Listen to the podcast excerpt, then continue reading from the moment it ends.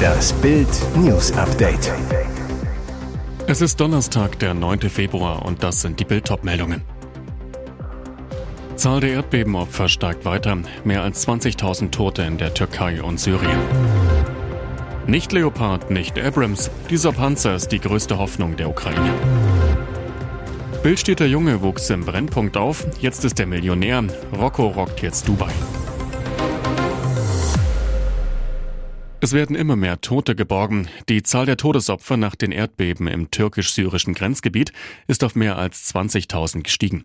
Wie die staatliche Nachrichtenagentur Anadolu unter Berufung auf die türkische Katastrophenschutzbehörde Afad am Donnerstagabend berichtete, liegt die Zahl allein für die Türkei nun bei 17.000.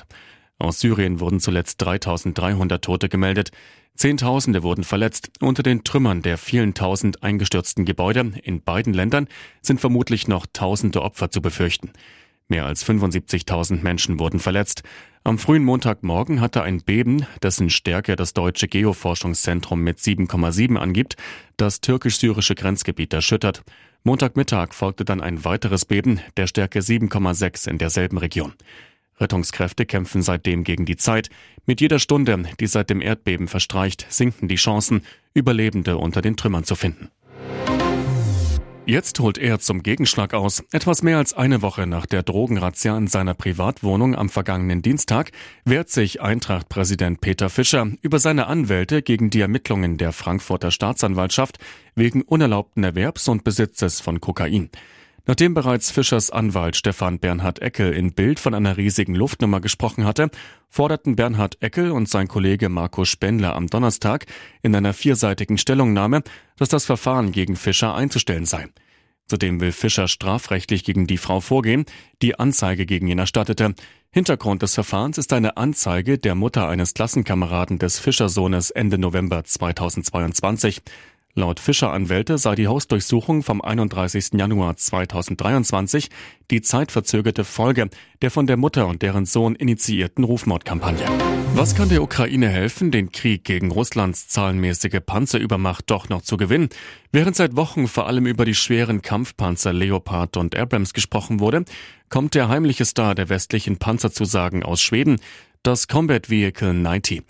Am 19. Januar sagte Schweden zu, 50 der je nach Version 22 bis 38 Tonnen schweren Waffensysteme in die Ukraine zu liefern.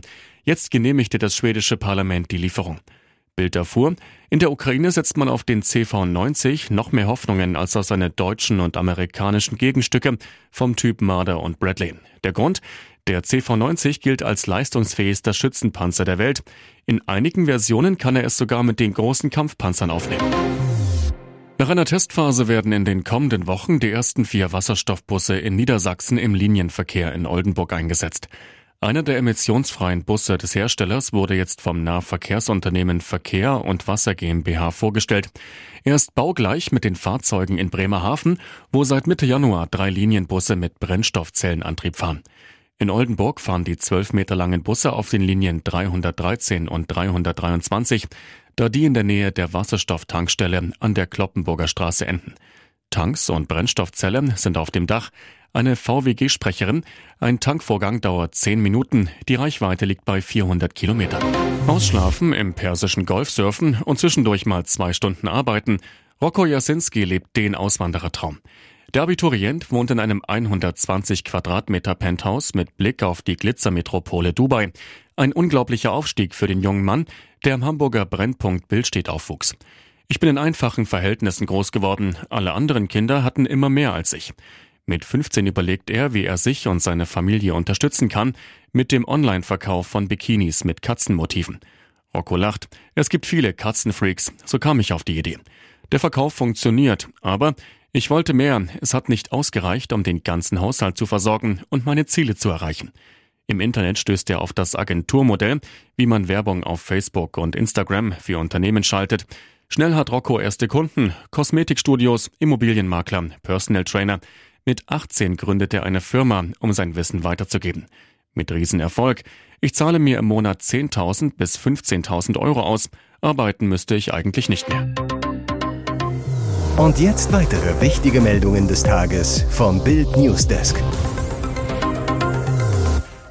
Sein Auftritt im TV sorgte für sorgenvolle Gesichter bei den Fans. Kultmusiker Helge Schneider. Der Sänger, Komiker und Entertainer war am Mittwochabend bei Maischberger zu Gast und kam am Stock ins Studio. Was war da los? Das Detail um den Gehstock griff auch ARD-Talkerin Sandra Maischberger selbst auf, fragte ihren Gast. Ich mache mir Sorgen, Herr Schneider. Gerhard Baum, der 90-Jährige, war hier ohne Stock. Sie kommen mit. Was ist passiert?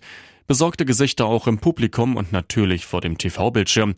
Aber Helge Schneider konnte auflösen und gab schnell Entwarnung. Alles halb so wild. Das Knie macht ihm Probleme. Der Entertainer gelassen. Ich habe mir das Knie verdreht. Das sei schon vor einer Weile passiert. Daher nehme er ab und an einen Gehstock zur Hilfe. So auch an diesem Abend. Jetzt sind die letzten Zweifel ausgeräumt. Laura Müller und Michael Wendler hatten am Montag verkündet, dass sie Eltern werden. Doch bis auf einen Instagram-Schnappschuss, in dem Wendler Babyschüchen in die Kamera hält, war vom Babyglück noch nichts zu sehen. Bis jetzt. Auf der Erotikplattform OnlyFans hat Laura sechs Fotos veröffentlicht, die sie in einem ultraengen Kleid und mit Bikini zeigen. Deutlich zu erkennen ein Schwangerschaftsbäuchlein. Die 22-Jährige zeigt sich von vorn, von der Seite, legt die Hände an ihren Bauch, der steht eindeutig im Mittelpunkt. Auch Nahaufnahmen hat Laura hochgeladen, fast wie um zu zeigen, alles echt. Die Wendlers lassen nichts anbrennen, die Vermarktung des Babys hat längst begonnen. Die Erotikplattform ist dabei noch nicht genug. Nach Bildinformationen ist das Ehepaar bereits auf der Suche nach einem TV-Sender oder Streamingdienst, der die Schwangerschaft begleitet.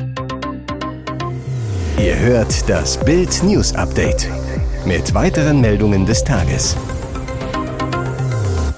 Am Sonntag wählt die Hauptstadt. Rot-Grün bereitet Wahlklau gegen die CDU vor. Erst das Wahldebakel und jetzt auch noch Wahlklau.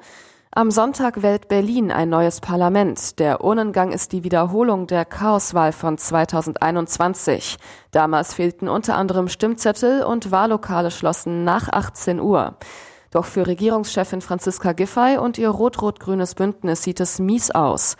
In Umfragen hat die CDU mit Kandidat Kai Wegner bis zu sechs Punkte Vorsprung auf SPD und Grüne würde bedeuten, die CDU hätte den Regierungsauftrag. Doch SPD und Grüne wollen das offenbar verhindern. Man wolle auch bei Niederlage mit der Linkspartei aktuell bei 12 Prozent ein Bündnis schmieden und weiter regieren, heißt es aus beiden Parteien.